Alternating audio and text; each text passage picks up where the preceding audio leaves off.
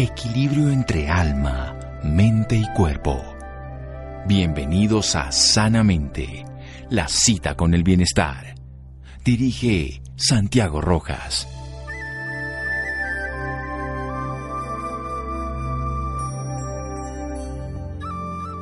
La gente se arregla todos los días el cabello. ¿Por qué no el corazón? Proverbio chino.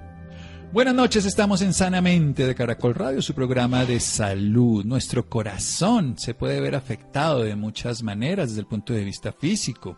Y hay una patología, la insuficiencia cardíaca, que se está teniendo una alarma entre la comunidad científica en esta época de pandemia. Aprendamos por qué, qué es lo que ocurre en nuestro corazón que lo lleve a no ser capaz de funcionar adecuadamente, a no bombear. Esta es una bomba que nunca para, que está todo el tiempo produciendo algo esencial, que es el movimiento, el motor de la vida, llevando la sangre con el oxígeno, los nutrientes, refrescando toda la vida en cada instante, indispensable, no puede parar. Y puede ser insuficiente y puede generar entonces muchos trastornos de salud, requerir medicamentos y tratamiento. De eso vamos a hablar esta noche. La doctora Clarines Aldarriaga, nuestra invitada de hoy, es médico y cirujano de la Universidad de Antioquia, especialista en medicina interna de la Universidad de Antioquia, especialista en cardiología de la Universidad Pontificia Bolivariana estudios avanzados en insuficiencia cardíaca de la Universidad de Zúrich, líder del programa de falla cardíaca de la Clínica Cardiovascular en Cardiovit en Medellín, Colombia, expresidenta del capítulo de falla cardíaca de la Sociedad Colombiana de Cardiología, profesora asociada al Departamento de Medicina Interna, sección de Cardiología Universidad Antioquia, fellow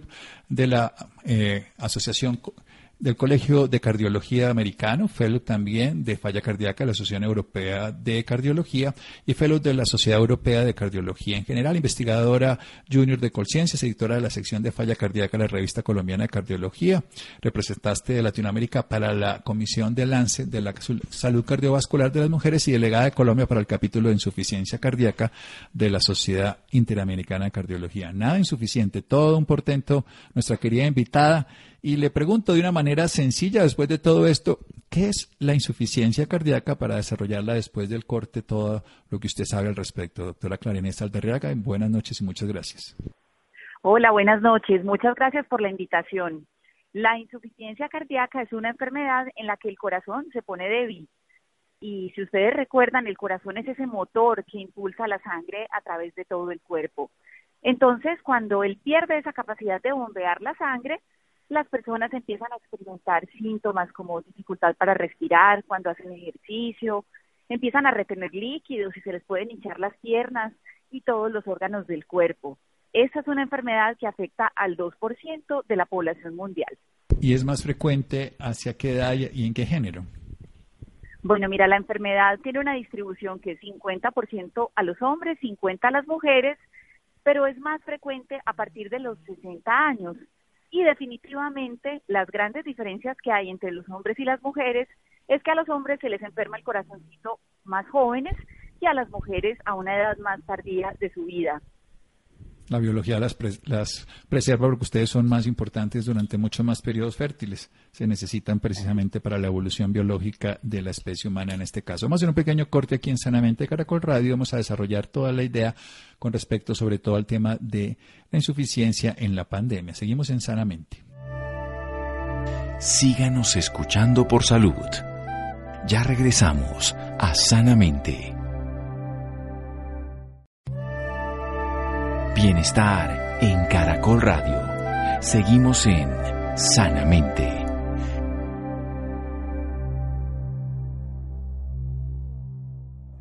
Seguimos en Sanamente de Caracol Radio con la doctora Clara Inés Aldarriaga, ella es médica cardióloga con todo un portento de especializaciones y estudios en diferentes lugares del mundo, sobre todo allá en la ciudad de Medellín. Nos está hablando de ese corazón que se torna débil, que no vea bien la sangre, no tiene la capacidad de hacerlo y que por eso la persona se puede asfixiar cuando se mueve, incluso puede hacerlo incluso estando sentado en la cama ya de mínimos esfuerzos.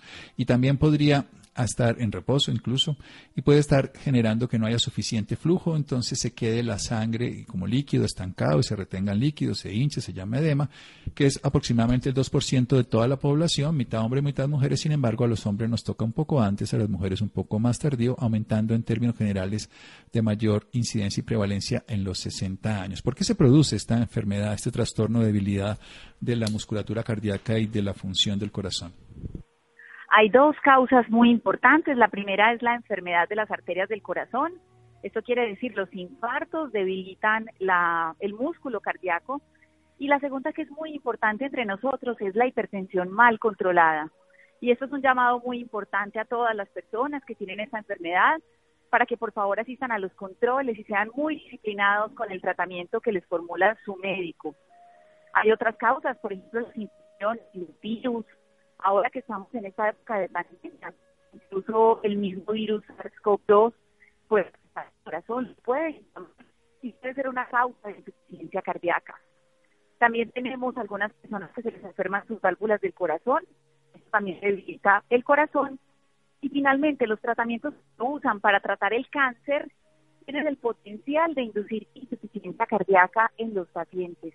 Sí, hoy sabemos la doxorubicina, por ejemplo, en el carcinoma de mama puede llegar a alterar entonces el cardiomiocito, la célula cardíaca y puede generar entonces un daño. Pero hablemos de esas dos primeras que son más prevenibles. La segunda, digamos, es consecuencia de un tratamiento y no a todos les toca. Pero usted bien nos dice, la hipertensión mal controlada y, la, y el infarto agudo del miocardio, que muchas veces también viene de una hipertensión mal controlada, de bueno, trastornos en, en muchas otras funciones que hacemos en la vida. El mismo sedentarismo lo puede agravar. Hablemos de la hipertensión. ¿Por qué se produce la hipertensión y qué sería para usted mal controlada? Porque como es una enfermedad muchas veces silenciosa, las personas no le ponen atención. Dice, como no me mueve la cabeza, no tengo la, la tensión alta. ¿Qué tendríamos que hacer? Sí, de acuerdo. La hipertensión arterial es una enfermedad aparece por varias razones. Una de ellas es por el envejecimiento, que hace que las arterias se vuelvan más rígidas pero también por el aumento de peso en aquellos pacientes que tienen sobrepeso o tienen obesidad. Hay un componente también que está relacionado con la genética y lo que dices es muy importante. Las personas muchas veces pueden ser intensas y no saberlo y esa es la razón por la cual es importante siempre, a partir de los 40 años, estar en controles médicos para detectar todo esto que nosotros llamamos los factores de riesgo cardiovasculares. ¿Cuáles son esos factores de riesgo cardiovascular? Ya hablamos entonces, envejecimiento, bueno, eso ocurre, ya es irremediable, aunque de todas maneras el estilo de vida, como dicen muchas personas, el problema no son los años, sino los daños que le hayamos hecho al cuerpo durante ese tiempo. Las arterias rígidas, la genética, que esa sí ya la tenemos incorporada. Hablemos de tabaquismo, hablamos de dieta, hablemos de sueño, todo lo que pueda influir, doctora. Bueno, entonces el sedentarismo es una de las causas y de los factores de riesgo más importantes que nosotros podemos controlar. Es importante recordarle a las personas que la Organización Mundial de la Salud nos da un consejo muy sabio a todos y es que deberíamos hacer 150 minutos de actividad física a la semana, que esta se debería dividir en 5 a 3 sesiones semanales. Es muy importante que esto sea un hábito, el ejercicio debe ser moderado, para mantenernos activos y saludables. Respecto al cigarrillo, es importante mencionarle a todas las personas que nunca es tarde para dejar de fumar, porque eso tiene grandes beneficios para la salud cardiovascular y además reduce la aparición de cerca de siete tipos de cáncer. La alimentación es otro de los factores más importantes. Deberíamos ser un poquito más cuidadosos en la manera en que nos alimentamos, con que nos estamos nutriendo, Recordar que hay que enseñarle desde los niños a aprender a alimentarse, porque esto va a ser clave para tener unos buenos hábitos por el resto de la vida. Debemos evitar los alimentos fritos, no adicionarle azúcar a las comidas y tratar de consumir al menos cinco porciones diarias entre frutas y verduras. Y bueno, ahora que me mencionas el sueño y el estrés, me parece que este es un punto súper importante porque se ha demostrado que todas estas cosas son importantes para la salud del sistema cardiovascular. No dormir bien puede hacer que se incrementen las cifras de la presión arterial en las, en las personas y esto puede generar cambios deletéreos para el sistema cardiovascular. Y definitivamente el estrés es muy importante. Eh, se han hecho estudios, por ejemplo, de pacientes que viven en zonas donde hay mucho ruido, por ejemplo, cercanos a aeropuertos de grandes ciudades del mundo, donde se ha demostrado que solo estar expuestos al ruido ambiental de esa intensidad puede hacer que las personas se vuelvan hipertensas. Entonces, mira que el enfoque del riesgo cardiovascular es un enfoque muy completo donde tenemos que hablar de ejercicio, dieta, manejo del estrés, dejar de fumar y definitivamente tener un peso saludable. Bien, eso es esencial porque precisamente la hipertensión mal controlada, una enfermedad silenciosa, nos puede llevar a afectar al corazón, que puede llevar a muchos otros problemas. Esto es todo como un dominó. Recordemos esto del estrés, a veces el ruido es una respuesta excesiva, una respuesta de alerta, una respuesta simpático-tónica de lucha-huida, cuando estamos sentados en la casa pero estamos oyendo un ruido o estamos sintiendo una amenaza por una enfermedad. Pero hablemos precisamente del coronavirus, asociemos todo esto, ya vimos lo esencial del ejercicio físico 150 minutos a la semana, nunca es tarde para dejar de fumar, por supuesto dormir, que esto es esencial en todas las funciones de la vida y aquí en la cardiovascular. Lo que es bueno para el corazón es bueno para todo, decía un profesor mío y lo repito yo desde entonces, desde que salí de la universidad. Y es cierto, le sirve al cerebro, le sirve a todas las arterias que nos lleven la sangre. Pero precisamente, ¿por qué se puede haber agravado este tema de la insuficiencia cardíaca en, en la época de la pandemia, doctora Clarinés Aldarriaga? Bueno, por varias razones. La primera de ellas es que los pacientes que tienen, tú sabes que son de riesgo los pacientes cardiovasculares para desarrollar enfermedad severa por SARS-CoV-2. Entonces, estos pacientes con mayor frecuencia, cuando les da el virus, terminan en hospitalizaciones o están en cuidado intensivo. Y esto ha generado un miedo grandísimo de los pacientes a asistir a los controles de salud. Entonces, ahora estamos viendo la otra pandemia en este momento estamos en una situación muy difícil porque todavía tenemos muchos casos de COVID, pero además estamos viendo otra pandemia, que es la de todos esos pacientes cardiovasculares que en estos meses de confinamiento no fueron a sus citas, no reclamaron los medicamentos o no quieren ir al médico porque les da miedo un contagio. Entonces estamos viendo un incremento muy importante en patologías cardiovasculares que están descompensadas por, por falta de control de lo que ha pasado en estos meses de la pandemia. Y bueno, como ya te había mencionado, una de las cosas que se han demostrado con este virus es que puede generar miocarditis, una inflamación del corazón, es una de las causas de insuficiencia cardíaca. Adicionalmente, puede generar infartos porque se llenan de trombos las arterias del corazón o puede generar eventos de tromboembolismo pulmonar porque también se van trombos a la circulación del pulmón. Bueno, desde todas las perspectivas, precisamente puede atacarnos la enfermedad del COVID-19, por un lado, porque no se asista a los controles, porque no se tomen los medicamentos, por temor o porque afecta directamente el miocardio, y también porque recordemos que esa es una enfermedad que trabaja sobre los endotelios, no solo sobre el pulmón, y entonces afecta trombosis en lugares diferentes, como puede ser las arterias coronarias o incluso las pulmonares. Vamos a hacer un pequeño corte y seguimos aquí en Sanamente de Caracol Radio. Síganos escuchando por salud. Ya regresamos a Sanamente.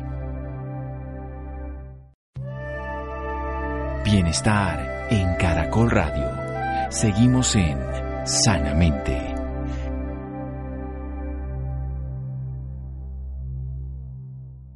Seguimos en Sanamente de Caracol Radio. Estamos hablando con la doctora Clarinés Aldarriaga, médico cirujano en la Universidad de Antioquia, especialista en medicina interna la Universidad de Antioquia, especialista en cardiología de la Universidad Pontificia Bolivariana. Ha hecho muchos estudios en la falla cardíaca, pertenece a varias asociaciones científicas en América, en Europa, en Estados Unidos ha sido investigador junior en conciencias, editor de la sección de falla cardíaca de la revista colombiana de cardiología y representante de Latinoamérica para la Comisión de Lancet de la Salud Cardiovascular de las Mujeres. Es delegada de Colombia para el capítulo de insuficiencia cardíaca de la Sociedad Interamericana de Cardiología. Por eso la tenemos invitada hoy, esta noche en Sanamente de Caracol Radio, para que nos hable de esta enfermedad que pone el corazón a bombear de una manera inadecuada la sangre y que puede favorecer entonces que las personas no puedan desarrollar su vida, puede estar incluso tener que permanecer permanente con oxígeno, sentado, ni siquiera pues, se pueden acostar, que pueden hincharse, retener líquidos y que puede afectar definitivamente el funcionamiento del corazón hasta generar la posibilidad de muerte. Se puede asociar fundamentalmente en los casos crónicos a, a un infarto del corazón porque se daña el músculo cardíaco por la falta de oxígeno o también a una hipertensión mal controlada. Por eso es tan importante el control médico entre los cuales tenemos factores de protección cardíaca o de prevención. Uno, disminuir el envejecimiento es imposible y la genética, pero podemos cambiar los modificables, que es dejar de fumar, hacer 150 minutos a la semana de ejercicio todos los días, todas las semanas, perdón, distribuidos en 30 minutos a, la, cada día, serían 5 días a la semana. Nunca es tarde para dejar de fumar, insistimos en eso, hay que dormir y hay que poder modular la respuesta estresora. Esto es fundamental porque el estar en un estímulo de estrés permanente va a afectar la circulación va a afectar el funcionamiento del corazón, lo sobreestimula y va también a aumentar la presión arterial. Es una enfermedad que le da al 2% de la población y que puede ser equitativo en sexos, pero que es más, más anticipada en el término de tiempo, o sea, más jóvenes los hombres que las mujeres que le dan, aunque aumenta en términos generales por encima de los 60 años. Y ya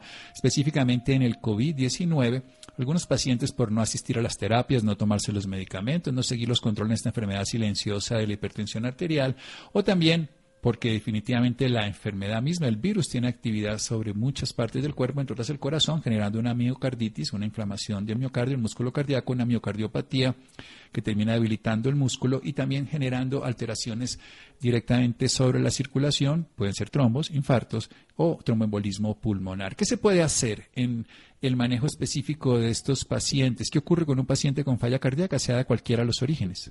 Bueno, afortunadamente han, han evolucionado muchísimo los tratamientos para la enfermedad. Y algo que yo quiero mencionar hoy es que esta es una enfermedad donde tenemos muchas cosas para hacer por los pacientes. Estos pacientes pueden tener una excelente calidad de vida. Todo depende de que reciban los medicamentos adecuados, que estén en un programa de seguimiento, donde se involucre y se eduque al paciente y a su familia para que se apropien de su autocuidado es muy importante que el paciente sea protagonista de su propio tratamiento, aprenda a detectar los signos de alarma que se pueden presentar y aprenda a acudir tempranamente a su médico en caso de que presente signos de alarma de una posible descompensación. Entonces, esta enfermedad se puede tratar con medicamentos. Todos estos pacientes toman varias familias de medicamentos y esto es algo importante. La gente siempre tiene la idea de, de que les van a quitar pastillas, me van a rebajar la droga, pero realmente para en esa enfermedad estar bien hay que tomarse todos los medicamentos y hay que ser muy constante con eso. En casos, en algunos casos seleccionados, los pacientes pueden beneficiarse de un marcapaso especial que se llama resincronizador, que puede hacer que el corazón trabaje de una manera más eficiente. Y ya en casos muy avanzados, cuando los pacientes no responden a todas estas alternativas, pues se podría considerar hacer un trasplante de corazón o implantar un aparatico que es como una especie de, máquina que apoya la función del corazón. Esto se llama un dispositivo de asistencia ventricular mecánica. Bueno, doctora, ¿y qué, podría pasar el paso del tiempo de algunos pacientes? Uno está viendo en Europa, por ejemplo, que muchos otros pacientes que han tenido el COVID terminan haciendo a largo plazo lesiones cardíacas. ¿Son reversibles? ¿Qué se sabe al respecto en cuanto a lo que hemos visto en otros países, por lo que aquí sigue siendo muy reciente? Sí, definitivamente esa respuesta completa no te la puedo dar en este momento. Eh, desde marzo el mundo está viviendo esta pandemia y apenas estamos aprendiendo todas esas secuelas que nos está dejando el COVID. Sabemos que puede inflamar al corazón, pero a largo plazo todo lo que puede pasarle al sistema cardiovascular es un tema que apenas los investigadores están empezando a descubrir.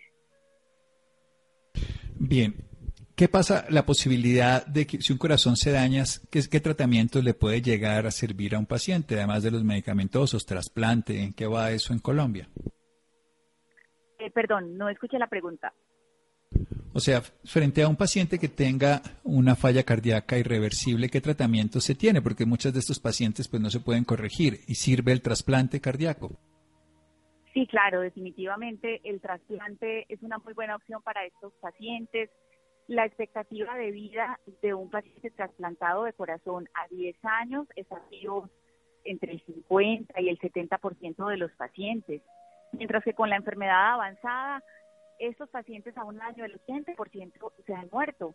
Entonces, definitivamente es una estrategia que aumenta el tiempo de vida de estos pacientes. En Colombia se viene haciendo un trasplante de corazón de una manera muy activa en muchas ciudades del país. Pero también tengo que mencionar que a raíz de la pandemia han disminuido mucho eh, la disponibilidad de órganos para estos pacientes. Eh, y hemos tenido varios meses muy difíciles en los que prácticamente hemos tenido muy pocos donantes y eso ha limitado esa terapéutica para los pacientes eh, que están en lista de espera. Bien, y esto es un dato absurdo porque es la única forma de que puedan vivir muchos de estos pacientes, por eso lo preguntaban, ¿no? Y en la legislación dice que todos somos potencialmente donantes. Evidentemente, habrá circunstancias particulares que no, pero, muchas personas que mueran podríamos tener más corazones para que otros sigan viviendo. Y es además una forma altruista de pensar que todos nos podemos colaborar. Hablemos un poco precisamente de otros tipos de tecnologías que se usan. ¿Funciona el marcapaso? ¿Funciona algún otro? ¿Estos cardiodefibriladores tienen sentido? Sí, claro que sí. Respecto a los marcapasos especiales en los cuales se pone un cablecito al lado izquierdo y otro para que en algunos pacientes que tienen un retardo contracción entre estos dos lados del corazón, eso se pueda corregir. Este dispositivo ha mostrado que los pacientes se sienten mejor, viven más tiempo y se hospitalizan muchísimo. Incluso el corazón puede mostrar algo de reversión del daño, disminuyendo nuevamente su tamaño y mejorando la fuerza con la que se contrae. Más o menos el 3% de los pacientes con insuficiencia cardíaca tienen un electrocardiograma característico que es el que nos permite identificar los pacientes que se benefician de este dispositivo. El desfibrilador, yo le explico siempre a mis pacientes que es como un ángel de la guarda, eh, es un marcapaso especial que está vigilando el ritmo del corazón 24 horas y en caso de que aparezca una arritmia que pueda ser grave y pueda causar la muerte del paciente, él puede dar un choquecito eléctrico que hace que la arritmia se suspenda y salvarle la vida al paciente. Los pacientes tienen muchísimos mitos, temores respecto a estos dispositivos. Piensan que si les ponen un desfibrilador, un resincronizador, no van a poder usar el computador, el celular. Eh, realmente todos estos son mitos. Estos pacientes tienen una vida completamente normal y definitivamente son estrategias que salvan vidas y que ayudan a las personas a vivir mejor. Bien, esto es precisamente lo que queremos, darle a las posibilidades a los pacientes porque son reales y son en Colombia. No se puede el trasplante de corazón por disponibilidad, pero podría ser una opción, pero existen otros tipos de medidas, la de medicamentosas, por supuesto, también, en este caso, los cardiodefibriladores, que ese es Angelito de la Guardia en caso que lo necesiten. Nosotros no tenemos repuesto, esa persona lo tendría, es uno, una llanta de repuesto, pero en el corazón, decirlo de alguna manera así. También existen entonces marcapasos que regulan los ritmos. Precisamente usted habló de las arritmias. ¿Qué son las arritmias y por qué se producen una falla cardíaca? ¿Qué tan frecuentes son? Mira, el corazón tiene un sistema eléctrico, así como el sistema eléctrico del carro o de las casas pero cuando el corazón se enferma y se pone débil, todas las fibras del corazón se estiran y como ocurre ese estiramiento, esos cablecitos eléctricos del corazón se desorganizan. Entonces las personas empiezan a presentar focos de electricidad cardíaca anormal, que en un corazoncito enfermo pueden ser potencialmente mortales, porque pueden hacer que las personas fallezcan a causa de estas arritmias o pueden empeorar la insuficiencia cardíaca. Esto es lo que sucede en el caso de la fibrilación auricular. Bueno, precisamente hablemos de la fibrilación auricular. Ahí tenemos una nota nosotros, pero cuéntenos un poquito para que la gente entienda. Cada vez que usted dice una palabra que como médico conozco, digo, bueno, pero la audiencia sería bueno que la entendiera un poco mejor. El corazón tiene un ritmo, es el que le da el pulso a toda la vida, el impulso a todos los órganos a través de eso. Y cuando se altera la aurícula, esto que se llama fibrilación auricular, ¿qué pasa? Imagínate que en un momento dado tu corazón, en vez de tener un solo foco eléctrico que da los impulsos para todo el músculo, empieza a tener un montón de foquitos rebeldes que están en la aurícula, que empiezan a disparar al mismo tiempo. Estos pacientes entonces presentan unos latidos del corazón que son irregulares, rápidos y que hacen que el corazón pierda más o menos el 20% de su capacidad de bombear la sangre. Entonces, si tenemos un corazoncito enfermo que además pierde ese 20%, pues van a empeorar muchísimo los síntomas de la insuficiencia cardíaca. Eso es la fibrilación auricular. Bien, entonces tenemos que el corazón no late todo de manera unificada y obviamente se pierde y eso puede producir no solamente problemas ahí directamente en el corazón, sino a veces mandar unos trombos a otra parte del cerebro y en general. Cuéntenos un poco lo que debe hacer un paciente con insuficiencia cardíaca. Ya llegamos a esta parte donde tenemos no solamente toda la maravillosa oportunidad que se tiene medicamentosa, tecnológica, quirúrgica, sino lo que el paciente debe hacer cuando ya tiene este diagnóstico, ese 2% de la población, sea de sea masculino o femenino? Bueno, yo voy a resumirte ese concepto en una palabra que es empoderarse de su enfermedad. Los pacientes con insuficiencia cardíaca necesitamos que sean totalmente conocedores de su cuerpo, que aprendan todos los días en la mañana a levantarse a tomarse el peso, aprender cuánto es ese peso diario cuando ellos están bien, sin estar hinchaditos, sin retener líquido Deben aprender a reconocer las señales de alarma que nosotros le explicamos al paciente con un semáforo, es algo muy didáctico. El semáforo está en verde cuando el paciente puede hacer sus actividades de la vida diaria. Digamos que con lo que les produce dificultad para respirar es lo mismo de todos los días, pero el semáforo está en amarillo si el paciente ya empieza a sentir que está más ahogadito con esfuerzos menores y el semáforo está en rojo cuando el paciente está en reposo y no puede respirar o cuando suben, por ejemplo, de un, kilo de un día para otro por varios días consecutivos, esa es una alarma. El paciente está reteniendo líquido, se va a descompensar. Adicionalmente, los pacientes tienen que ser completamente comprometidos con su tratamiento, no olvidar las dosis de los medicamentos, tomárselos todos los días y recordar que también hay unas medidas que nosotros llamamos no farmacológicas que incluyen aprender a medir el líquido que se toman en un día diario de su vida. Reducir el consumo de sal es sumamente importante porque si los pacientes consumen mucha sal van a presentar retención de líquidos y, tener un contacto permanente con su con su sistema de salud donde los, les están realizando el seguimiento.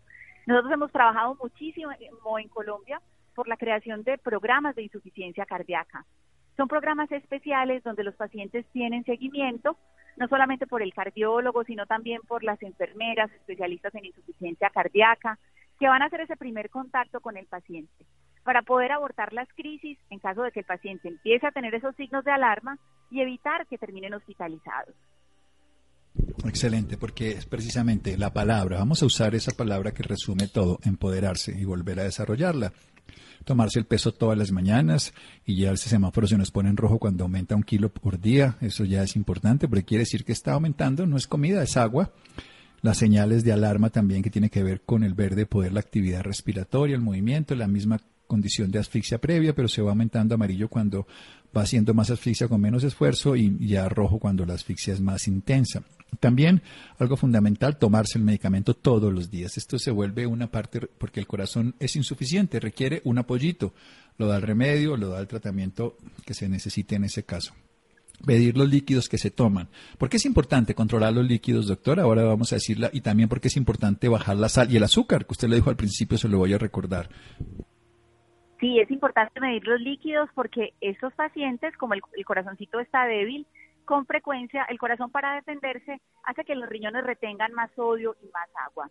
Entonces, como tienen dificultades para mantener constante ese volumen, hay que ayudarle al cuerpo de esa manera, midiendo los líquidos. Lo que recomendamos es que los pacientes se tomen 30 centímetros por cada kilo de peso. Esto quiere decir, para alguien que pesa 70 kilos, el consumo de líquidos en el día debe ser más o menos 2 litros 100. Entonces yo le explico al paciente que coja el vasito de la licuadora y haga el ejercicio de medir lo que se toma en un día, de qué tamaño es el pocillito del café, el vaso con el que se toman las pastillas, el platico de la sopa, y de esa manera saber si están en lo que está permitido o si se nos fue un poquito la mano en los líquidos, reducirlos. Si con esto no se controlan, los bajamos a 20 centímetros por cada kilo de peso. Respecto a la sal, les recomendamos solo usar lo que uno pone para preparar los alimentos, pero por favor nunca tengan el salero en la mesa. Hay muchas personas que ni siquiera han probado la comida y ya le están adicionando sal. Y respecto al azúcar, se recomienda no adicionar azúcar a ninguno de los alimentos que consumen. Recuerden que los jugos se pueden tomar sin azúcar, las frutas tienen su propio dulce. Lo mismo el café las personas que ya se acostumbran a dejar el azúcar, les sabe horrible un café con azúcar. Todas estas son medidas que se pueden implementar, eh, todo eso son hábitos aprendidos, costumbres que se pueden modificar y que ayudan a los pacientes a vivir muchísimo mejor. Claro, se puede comer la fruta en lugar de tomarse el jugo. Tiene menos líquidos y tiene menos azúcar y así come con fibra y le va mejor. Son cambios de estilo de vida que cualquier persona puede hacer, empoderándose, pesándose conociendo su propio cuerpo, comprometiéndose con el tratamiento, midiendo además los líquidos, sabiendo 30 centímetros por kilogramo de peso, si está bien, no pasarse de ahí, si no está bien, seguir bajando hasta 20, ya lo manejarán con programas de cuidados, en este caso del corazón para la falla cardíaca, la insuficiencia cardíaca. Doctora Clarines Aldarriaga, ¿dónde podemos aprender más al respecto? Una información confiable para las personas que nos escuchan. Excelente, yo los invito a visitar la página de la Sociedad Colombiana de Cardiología. Eh, hay también una página muy buena de la Sociedad Española de Cardiología con información confiable para los pacientes con insuficiencia cardíaca. Eh, yo creo que esas son las fuentes más importantes eh, que yo le puedo recomendar a las personas para leer. Sí, perfecto. Son sociedades científicas con respaldo científico y que tienen secciones que la persona puede llegar a comprender y sobre todo utilizar para su vida para empoderarse. Recordemos que hay tratamiento, que existe una forma de tener una vida bastante adecuada si asiste a un control médico y hay tratamientos más intensivos y en algunos casos se podría llegar al trasplante. Bueno, doctora, y sé que hay una campaña, ¿por qué no nos cuenta de eso? Sí, claro, estamos en el mes del corazón la Sociedad Colombiana de Cardiología en compañía de Novartis, eh, tiene una campaña muy bonita.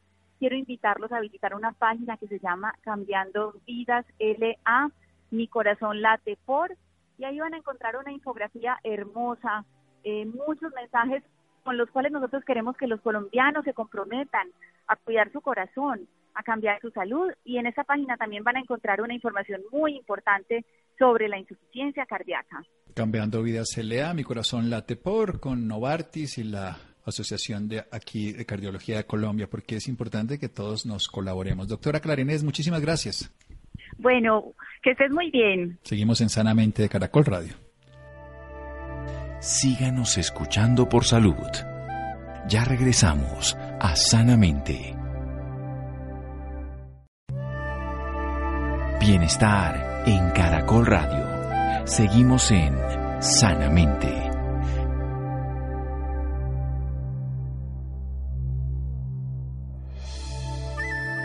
Seguimos en Sanamente de Caracol Radio. Bien, precisamente si uno no se nutre bien de niño, no se nutre bien en la vida, puede terminar teniendo uno de estos problemas de alto costo para la salud que se puede prevenir, la osteoporosis, Laura. Hola, muy buenas noches Santiago para usted y para todas las personas que nos sintonizan a esta hora. Claro que sí, Santiago. Según estudio al sistema de salud, diagnosticar y tratar adecuadamente durante un año a un paciente con osteoporosis posmenopáusica le cuesta aproximadamente 622.588 pesos algo que es realmente alarmante.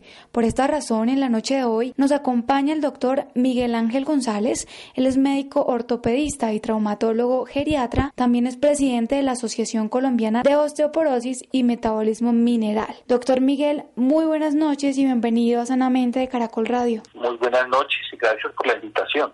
Doctor, Cuéntele a todos nuestros oyentes por qué este tema es tan alarmante en estos momentos para toda la comunidad. Pues son varias las razones. Por un lado está que la población tiene una expectativa de vida mayor. Actualmente la expectativa de vida para mujeres está cerca de los 77 años y para hombres cerca de los 76. Quiere decir que cada vez hay mayor número de personas que van a estar en riesgo de tener osteoporosis. A mayor edad, mayor riesgo. No quiere decir que todas las personas cuando eh, seamos mayores que tengamos esta edad vayamos a tener la osteoporosis, pero sí hay un riesgo cada vez más aumentado. Y lo que conlleva este, este riesgo, que entre más gente haya con osteoporosis, mayor probabilidad que se presenten fracturas con traumas menores, como caerse de la propia altura o como levantar un objeto pesado, y las consecuencias que tienen esas fracturas. Por ejemplo, las fracturas de cadera, que mm, la gran mayoría, más del 95%, terminan en procedimientos de cirugía y son cirugías pues que son costosas, no solamente por los gastos del material que se utiliza, sino también eh, lo que implica la atención hospitalaria, pacientes que tienen múltiples enfermedades y todo el manejo pues para compensarlas. Doctor, también se habla mucho de, del cuidado que deben tener las mujeres posmenopáusicas. ¿Por qué deben estar más alerta con este tema? Bueno, eh, es importante anotar lo siguiente. Aunque es mucho más frecuente la osteoporosis en mujeres, y por eso se habla de osteoporosis posmenopáusica, porque en la menopausia eh, la mujer deja de, de tener estrógenos y eso produce unos cambios a nivel de los huesos y músculos.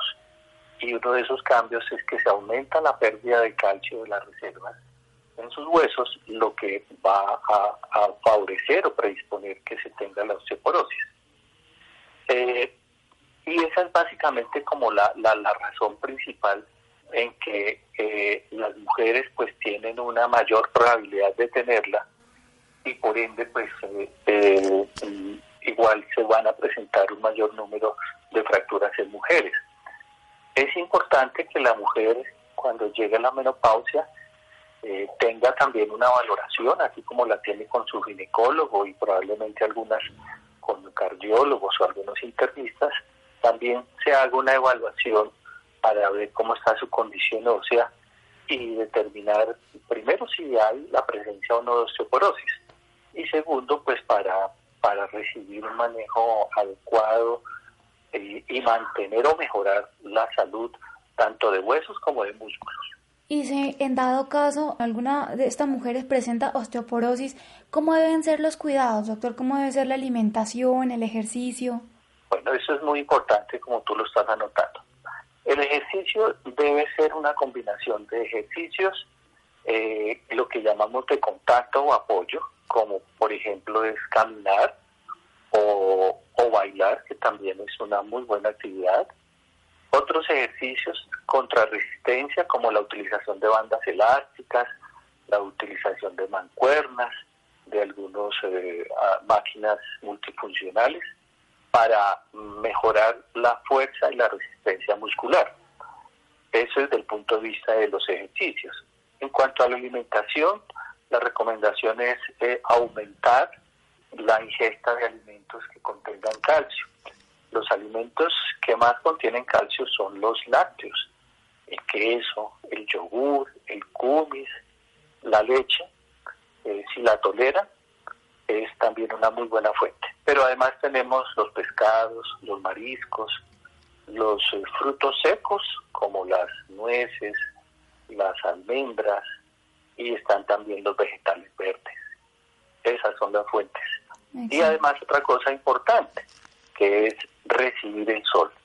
La exposición al sol, al sol es fundamental porque el sol activa la vitamina D y la vitamina D es muy importante para que funcione muy bien nuestros huesos y nuestros músculos. Y también las mujeres que pues no están presentando ahorita osteoporosis, ¿cómo se deben cuidar? Por ejemplo, las mujeres jóvenes desde temprana edad deben empezar también con estos cuidados. Sí, ese es un, un buen punto. Eh, hoy en día se habla que, que la osteoporosis puede ser una enfermedad de origen pediátrico y de manifestación geriátrica, porque definitivamente desde la infancia eh, debe uno mantener una buena salud osteomuscular. El ejercicio en los niños es fundamental, la alimentación adecuada, no solamente con los productos, los alimentos que mencionamos, que son ricos en calcio, sino también una buena ingesta de proteínas, de verduras, de frutas y, la, y recibir el sol. Entonces, esas son cosas que desde la infancia y adolescencia, y obviamente la adulta joven, deben favorecerse y mantenerse para lograr unas buenas reservas de calcio que nos, eh, por lo menos, si no nos impiden completamente, pues favorezcan que tengamos una mejor salud y unas consecuencias mucho menores de lo que puede pasar si no seguimos esta recomendación. Súper importante. Doctor, bueno, y ya para finalizar, ¿dónde lo pueden encontrar las personas que deseen más información sobre el tema? Bueno, muchas gracias. Eh, mis redes sociales, tanto en Facebook como en Instagram, en LinkedIn, está figura como Doctor González Reyes, que son mis dos apellidos. También está mi consultorio en la unidad médica Cecilín en la ciudad de Bogotá. Perfecto, doctor. Muchísimas gracias por esta valiosa información y por acompañarnos esta noche en Sanamente de Caracol Radio. Muchísimas gracias a ustedes por la invitación con el mayor de los gustos.